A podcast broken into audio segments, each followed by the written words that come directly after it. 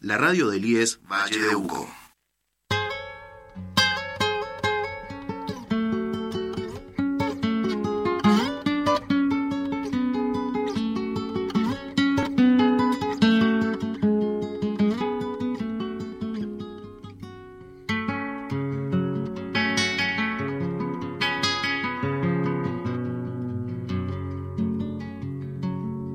Su permiso voy adentrar aunque no soy convidado. Pero en mi pago un asado no es de naides y es de todo. Yo voy a cantar a mi modo después que haya churrasqueado. Yo sé que muchos dirán que peco de atrevimiento si largo mi pensamiento para el rumbo que ya elegí. Pero siempre he sido así, galopeador contra el viento. Sean eternos los laureles que supimos conseguir. Sean eternos aquellos que hicieron algo por nuestra cultura, por nuestra música argentina. Aquellos que a través de su vida, sus canciones, su historia, sean eternos. Bienvenidos una vez más a esto que es Sean eternos por vínculos 89.7. Bienvenidos a este tercer episodio. Recordad que nos podés escuchar eh, descargando la app del celular FM Vínculos o a través de solumedia.com.ar barra radios barra FM Vínculos. También te podés comunicar con nosotros al 12 22 68 57 27. La semana pasada, antes de arrancar con el artista de hoy, la semana pasada nos llegaba el siguiente saludo, eh, precisamente de un gran músico que acompañó varios años al queridísimo Horacio Guaraní. Lo escuchamos.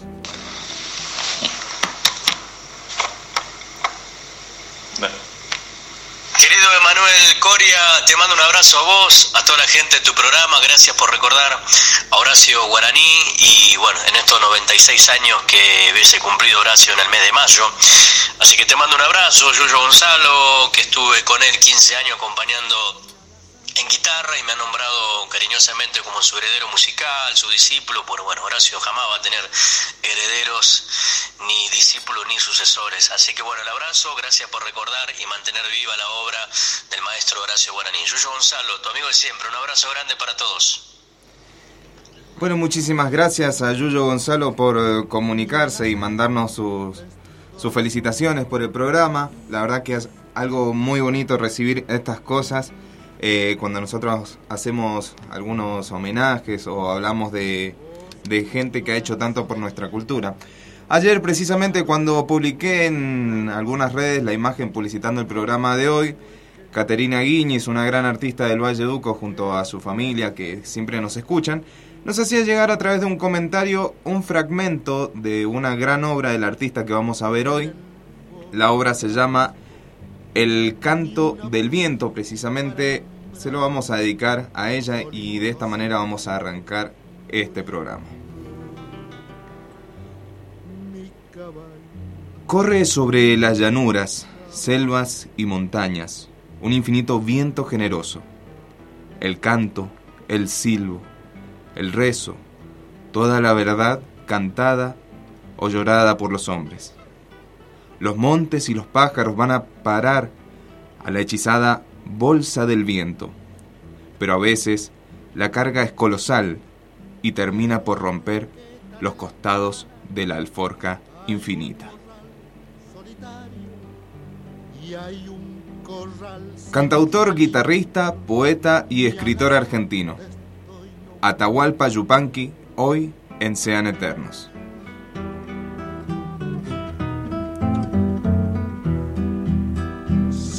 Como dicen algunos. Renovó la música argentina con un estilo personal que hacía foco en las costumbres del hombre común.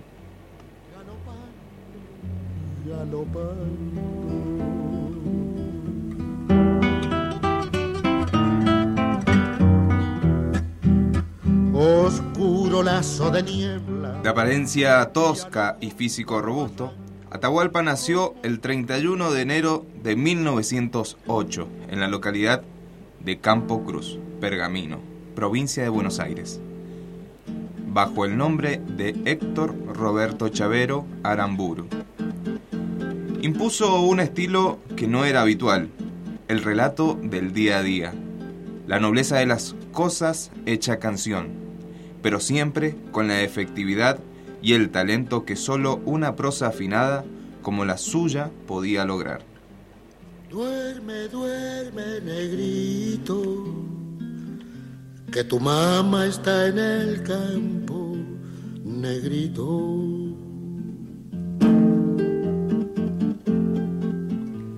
De antepasados indios, criollos y vascos, fue militante del Partido Comunista Argentino, jugó el fútbol, practicó boxeo, se acercó a la esgrima, todo hasta que llegó el llamado de la música que abrazó hasta su último día. Son muchísima gente, mucha gente, profesores, maestros de distintas nacionalidades españoles, franceses, como Alfredo Metro, por ejemplo, fueron gente que me indicó con harta sabiduría de, parte de ellos el, camino para estudiar, para comenzar estudios, para, para meditar sin equivocarme demasiado. Entonces ahí pude encontrar alguna vez el caso de 1940, 41, 39 de don Adolfo Salazar un español que tenía que, irse de España por sus razones, en aquel tiempo, sus razones eran no incorporarse a una corriente que ya era peligrosa, como el nazifascismo, por ejemplo. El profesor Salazar, Adolfo Salazar, hombre con su familia y sus hijos, tuvo que venir a América, estuvo dando vueltas por América, lo, lo cobijó México, para no, para no crear, según me enteré después, para no crear una especie de celos entre los profesores de, México, para, no, para que no tuviera celos la gente, crearon como una nueva universidad. Vale decir, la vieja seguía con sus viejos profesores mexicanos y se creó una nueva corriente para el estudio de asuntos eh, como era la geopolítica y como eran las ciencias como la antropología, el nuevo sistema de antropología, en fin, y, entre esas cosas llegó don Adolfo Salazar a México muy bien acogido. Y se le permitía en las vacaciones, en tiempo de vacaciones, a fin de año, ocuparse en otros países.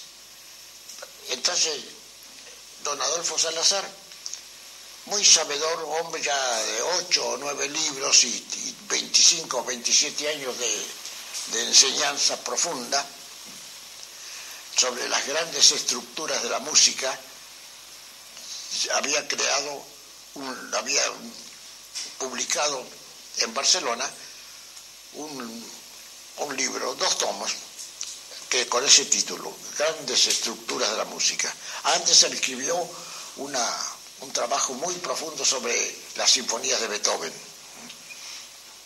era un hombre de consulta, un hombre de consulta.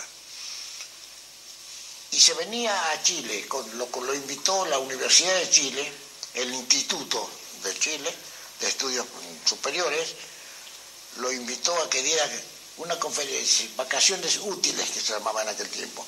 Los tres meses de vacaciones, dos meses y algo, se los pasaba en Chile. Y ya le tenían preparados sus alumnos para hacer seminarios ya sea en Concepción, en Chile, en Valparaíso, en Viña del Mar, y hacía dos semanas en cada uno, y que enseñaba muy, muy, muy lindamente.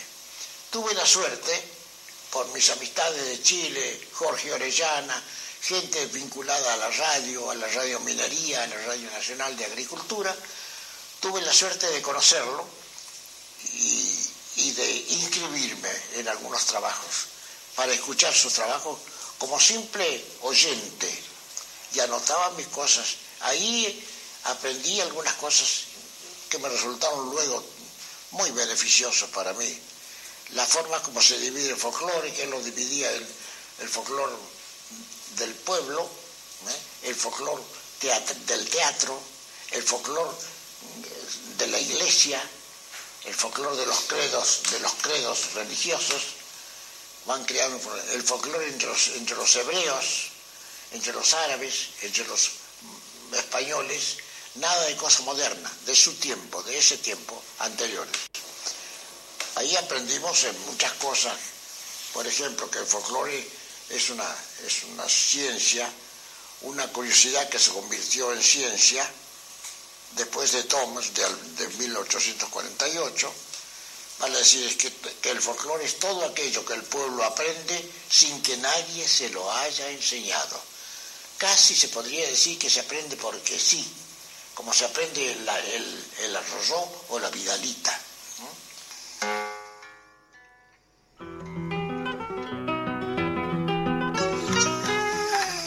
Entonces él hablaba de la gente, de la gente que creaba el folclore, de la gente que aprendía folclore. Ahí fue la mención que él hizo una vez de que según sus memorias o lo que los documentos dicen, la primera persona que usó el folclore como ayuda para ayuda de su pueblo fue Miriam, la hermana de Moisés, cuando buscaban la tierra prometida y alguna gente se, en, el, en el gran peregrinaje, en el gran peregrinaje, se sentía abatida por razones de edad, de cansancio, de enfermedad, de, de, falta de recursos. Y entonces ella esta niña que tenía 18 años tenía una gran memoria musical de los cánticos para hacer el pan.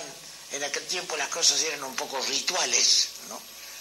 Imagínense cuando el tiempo de Moisés, la hija de Moisés hacía las cosas así ritualmente, el cantar o, bailar breves pasos de danza y para aludiendo al trabajo de amasar el pan un pan especial que se comía en aquel tiempo.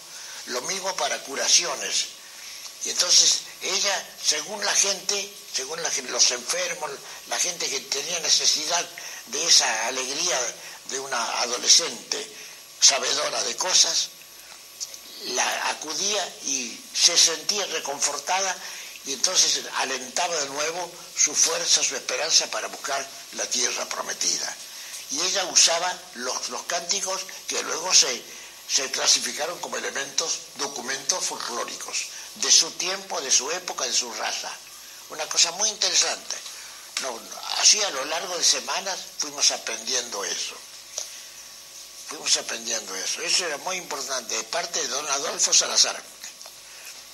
Ayudó mucho. Después este caballero se fue, volvía a marzo y se iba para México a sus asuntos. Nunca pude ir yo en aquel tiempo, no podía acercarme a México, no tenía, no, no, no tenía ni, conocimiento, tenía unas cuantas canciones, yo tendría 50 canciones, pero no eran notables, ni yo era tan conocido, ni fui, de manera que no, hubiera pasado momentos muy tristes, económicos, de mucha pobreza, y para pobreza y, y, alegría de mi pobreza, estaba en mi país y me quedé en mi tierra. Eso me ayudó mucho Adolfo Salazar. Usted hizo referencia recién a Alfred Metro. Usted no solamente lo conoció, sino que trabajó con él. Sí, pude trabajar con él felizmente. De una manera un poco pintoresca. Eso fue en Tucumán. Yo llegué a Tucumán y travieso, inquieto, hombre de a caballo, paisano, como como siempre he sido, me vinculé a hombres de caballo, a paisanos de caballo, a mucha gente que me, por ejemplo, di un pequeño concierto una noche, a los ocho días de llegar, estaba Zabaleta, un hermano de Clemente Zabaleta, el pollo Zabaleta decía, muy jinete, un hombre muy jinete, Pedro Zabalía, Pedro de Zabalía, gente de las viejas familias tucumanas, pero hombres vinculados al caballo, al criollismo, a la, a la, a la samba bien bailada, sin idea de farra, ni de fiesta, ni de holgorio, sino como ceremonia ritual. Eso que Ricardo Rojas le llamaba antes ceremonias rurales, tan lindamente se llamaba así. Las danzas argentinas eran ceremonias rurales, vale decir, no eran el elemento para, para farritas como se hace después, ahora, desde hace mucho tiempo, cuando se empezó a pervertir el concepto, el sentido y la práctica del folclore y se puso al servicio de la farra, de, la cosa frívola y, e insustancial. Vale, una, una graciosa manera de perder el tiempo haciéndose el criollo.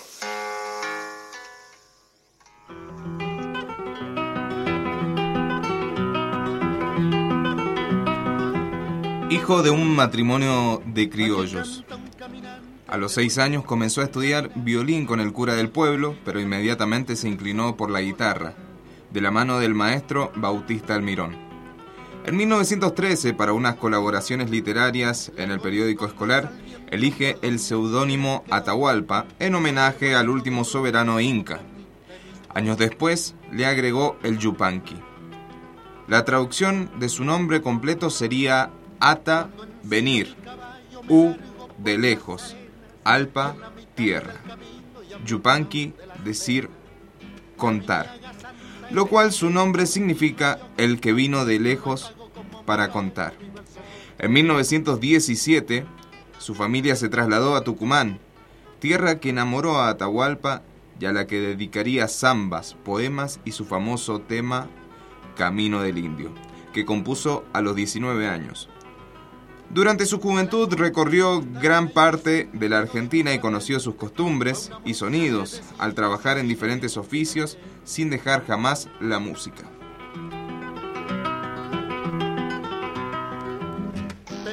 Esto lo sé por Bautista Almirón, mi viejo profesor de guitarra, cuando yo tenía nueve años, y es que mi padre, mis padres me recomendaron a Bautista Almirón, muy amigo de mi padre, un, guitarrista pobre, lleno de dignidad y de muy buena guitarra, lleno de buenos dedos y de, y de, y de buena cultura musical.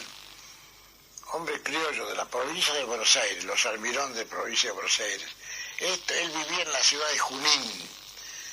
Mi padre era ya jefe de estación cerca de Junín, a 20 kilómetros, la estación Roca, se llamaban Fortín Federación porque era una defensa contra los indios en otro tiempo.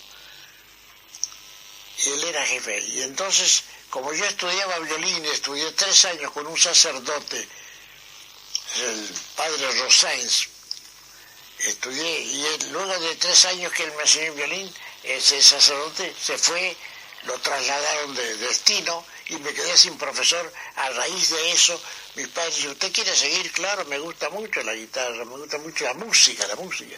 Entonces dice, de violín no sé nada, no, tengo amigo, pero el negro Almirón, le decían al negro Almirón. Y lo hablaron. Almirón aceptó. Almirón, don Bautista Almirón, era un hombre extraordinario, muy severo en guitarra, muy en, su, en, su, en su métier, en sus cosas, era un hombre severo.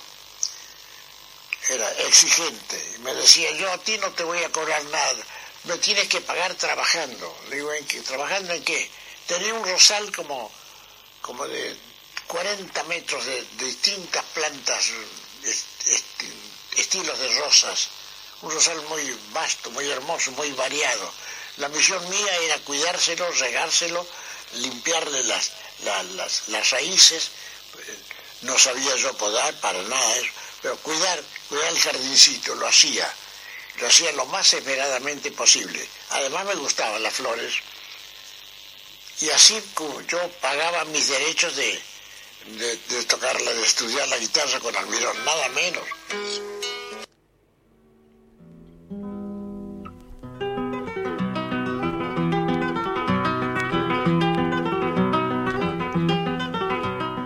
Hacia fines de la década de los 30 realizó sus primeras grabaciones para el sello RCA Victor, en las que incluyó parte de su propio cancionero. En los años 40 sumó a su actividad como compositor e intérprete la de escritor y publicó el libro Piedra Sola en 1941 y la novela Cerro Bayo en 1947. En la que se basó el guion de la película Horizontes de Piedra, en 1956.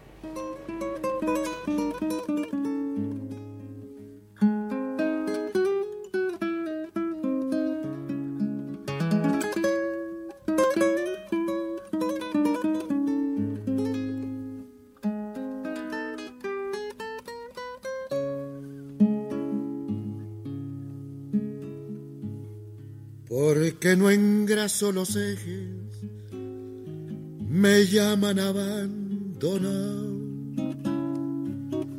Porque no engraso los ejes, me llaman abandonado.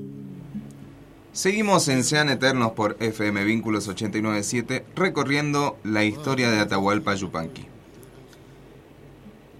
El prestigio de Atahualpa se consolidó, pero en 1945 se afilió al Partido Comunista y tomó una postura crítica contra el gobierno de Perón, por lo cual sus actuaciones en vivo y programas radiales fueron prohibidos. Y sus grabaciones se interrumpieron entre 1947 y 1953. Tampoco se permitía la interpretación de sus temas por otros artistas. Fue detenido y encarcelado ocho veces. Así comenzaron sus años de retiro en la localidad de Cerro Colorado, provincia de Córdoba, y sus viajes a Europa. En 1949 actuó en distintos países de la órbita comunista, Hungría, Checoslovaquia, Rumania y Bulgaria.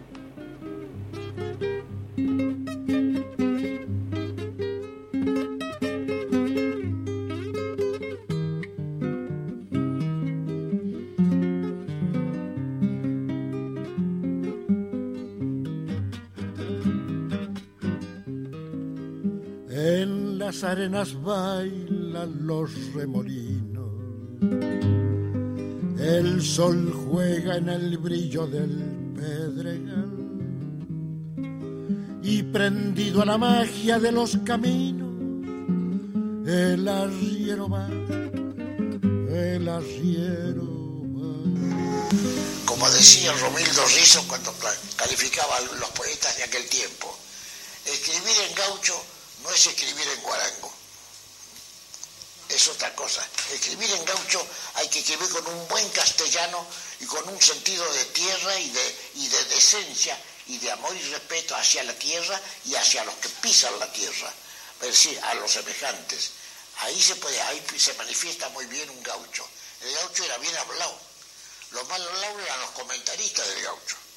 Los que escribían para teatro, para sainete, eh, para el circo esa gente que usaba el gaucho como elemento de, lo inepto, del, hombre, del hombre no sabedor. Se olvidaron que lo que más sabía el gaucho era prudencia, probidad, respeto, y coraje le sobraba. Entre ellos el coraje de saber cuándo debe callarse y por qué debe hablar.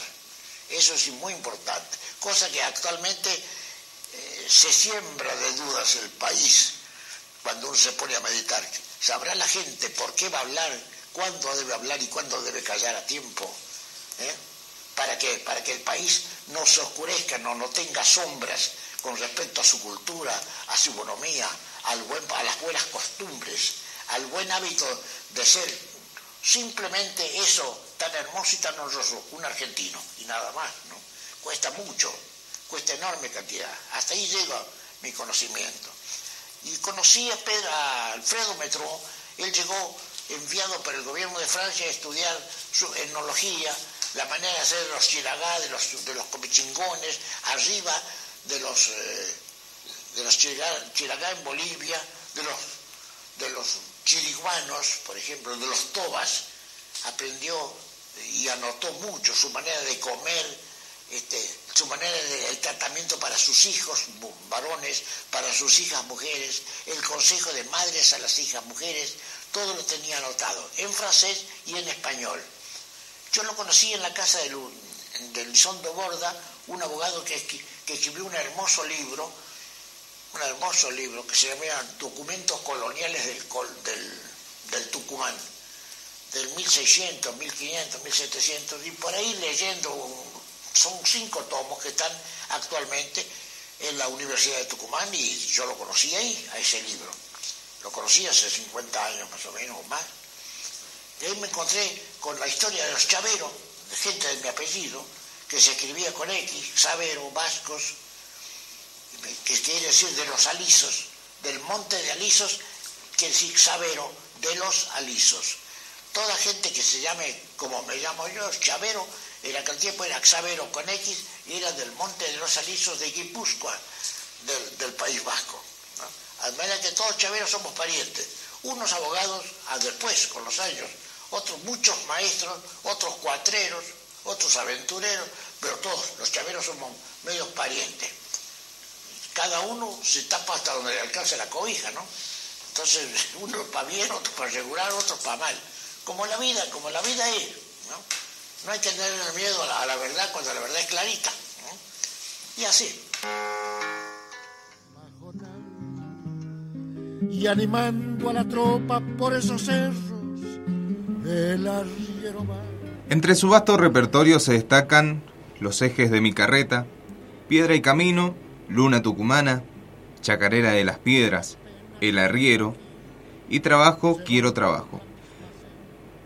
También Ahí estaba la pluma sutil de Nenet, la segunda esposa y compañera hasta su viaje final, y la mujer que lo ayudó a escribir muchos de sus clásicos bajo el seudónimo de Pablo del Cerro.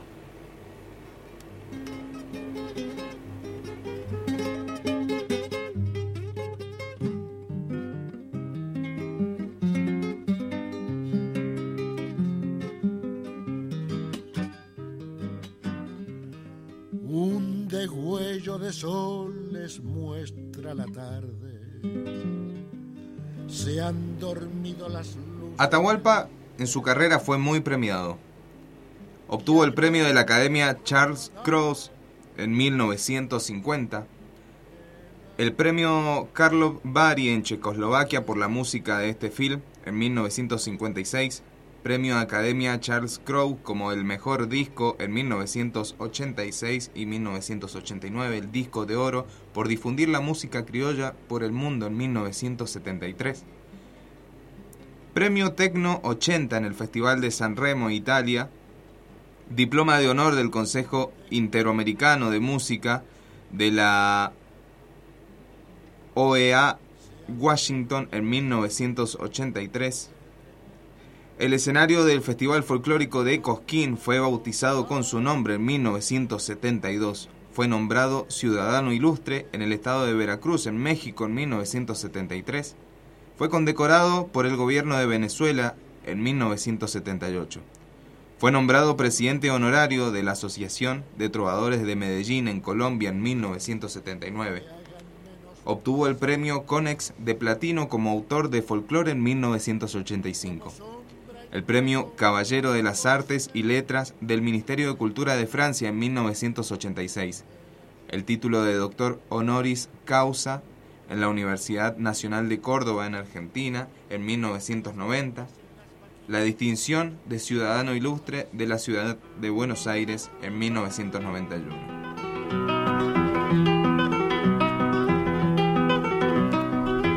Aquí canta un caminante que muy mucho ha caminado y ahora vive tranquilo y en el cerro colorado. Hijo de ferroviarios, llegó a conmover a Edith Piaf, el gorrión de París. Lo descubrió allí y juntos recorrieron varias ciudades europeas con un dueto poderoso. En esos años en París, donde vivió y potenció su carrera, nació El payador perseguido, su obra más completa.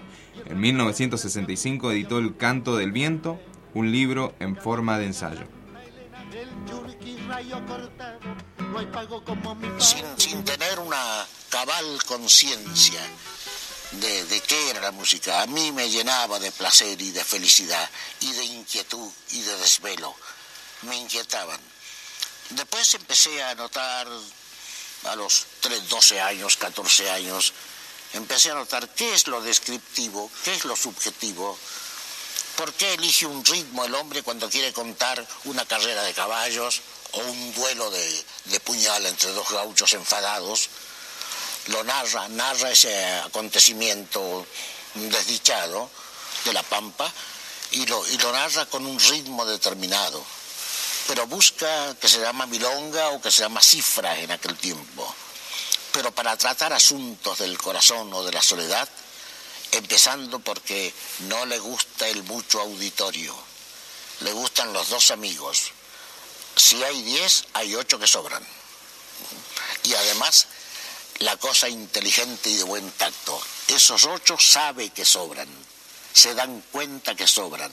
Y, y liando su cigarrillo, encienden en el leño que está, encienden su cigarrillo, es la lumbre que tienen, y se van a la puerta como diciendo, no me voy, sabiendo que ese hombre quiere decir cosas a sus dos amigos y no a diez amigos, porque no es audición, es confidencia. Entonces nace lo que se llama el estilo de la pampa. El hombre es como quien se abre las venas para que se desangre poco a poco lo que tiene muy íntimo guardado, su sangre. Entonces, ¿para qué? ¿Para qué recital? ¿Para qué audición? Con dos amigos. Una vez le preguntaron, Justino Leiva, era un hombre, ya tenía bigote gris, yo tenía siete años, ocho años. ¿Qué es un amigo para usted? Hablando así entre ellos, ¿qué es un amigo para usted, don Justino? A don Leiva, el del bigote gris, un poco marrón acá por el tabaquito. Dejaba su cigarrita acá y le tenía su bigote. Y dijo una cosa que todo el mundo se rió y yo acompañé la sonrisa o la risa de la gente sin darme cuenta. Años después me di cuenta eh, que había ahondado, que había dicho cosas con, con tercera dimensión. ¿Qué había dicho exactamente? ¿Qué es un amigo para usted? Un amigo, y lo pensó y fumó dos pitaditas, dice, un amigo es uno mismo con otro cuero. ¿Qué tal? ¿Qué tal? El yurki rayo cortado, no hay pago como mi pago, viva el cerro colorado. Uno de los momentos que marcaron la carrera artística de Yupanqui fue cuando conoció a Edith Piaf en un club parisino. Ella lo escuchó deslumbrada y le preguntó, ¿Dónde trabajas? A lo que Donata le respondió, En ninguna parte, ya me voy, ya me voy a mi país. Algo emocionada, la cantante, la francesa replicó en voz alta una especie de orden y súplica. No, París tiene que escucharte. Ven mañana a las 8 al Atelier con tu guitarra. Te mandaré un auto al hotel. Aquella noche del 6 de junio de 1950, Edith abrió el recital y cantó más de 20 canciones para luego presentarlo al público. Les presento a Atahualpa Yupanqui, un músico de mucho talento, a quien dejo cerrar el espectáculo. Quiero que lo escuchen como lo merece. Al poco tiempo, Yupanqui firmó un contrato con Charles Dumont y la Academia Charles Cross lo distinguió entre 350 artistas de todo el mundo al otorgarle el premio al disco extranjero. En un año dio más de 60 recitales en toda Francia.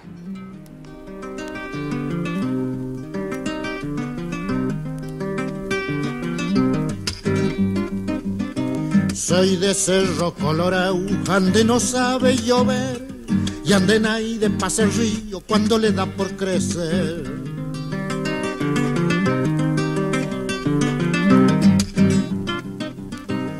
En piedras y moldejones trabajan grandes y chicos, martillando todo el día pa' que otro se vuelva rico.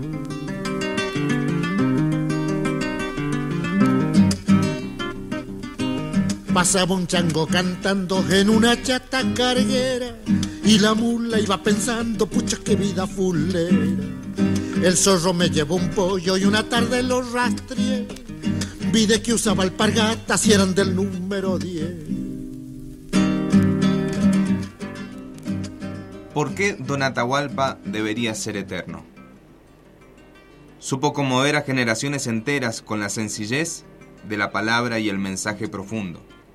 Para muchos, el padre del folclore argentino. Para otros, un gran artista que supo reflejar en sus letras la cotidianidad del género humano, sus costumbres, sus adversidades y su argentinidad.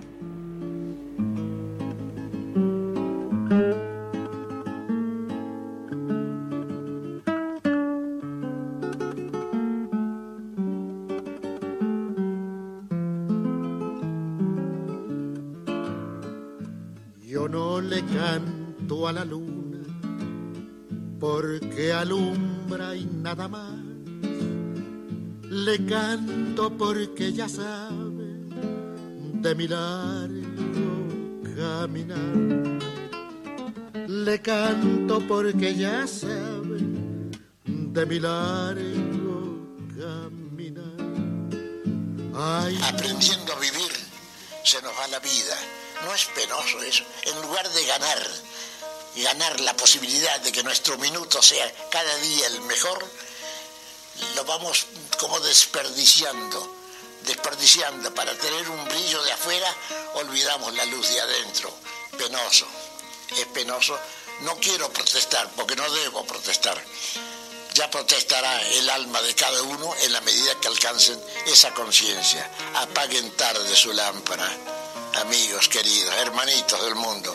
Apaguen tarde su lámpara. Seamos más buenos de lo que parecemos. Merezcamos la tierra que pisamos y el aire que respiramos. Por ahora nada más y muchas gracias.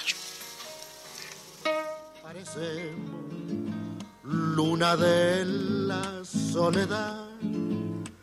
Yo voy andando y cantando, que es mi modo de alumbrar.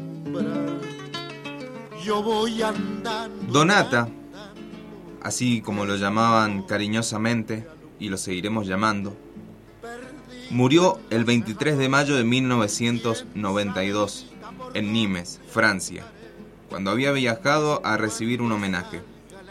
Sus restos descansan en su casa museo, ubicada en Cerro Colorado, en la provincia de Córdoba. cantaré,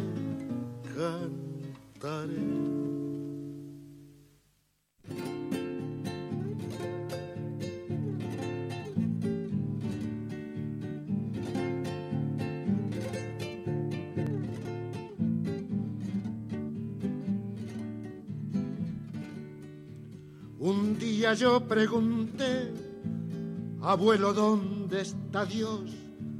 Un día yo pregunté, abuelo, ¿dónde está Dios? Mi abuelo se puso triste y nada me respondió. Mi abuelo murió en los campos, sin rezo ni confesión, y lo enterraron los indios, flauta de caña y tambor, y lo enterraron los indios, flauta de caña y tambor. Y de esta manera llegamos al final con algo de la historia de don Atahualpa Yupanqui en Sean Eternos por Vínculo 89.7. Muchísimas gracias por estar ahí presentes en este tercer episodio de Sean Eternos. Nos encontraremos en el próximo episodio.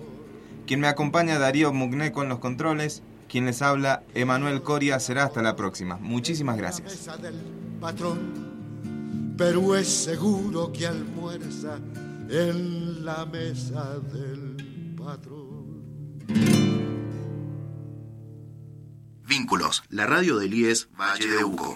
Este y todos nuestros contenidos encontrarlos también en Spotify y Google Podcasts.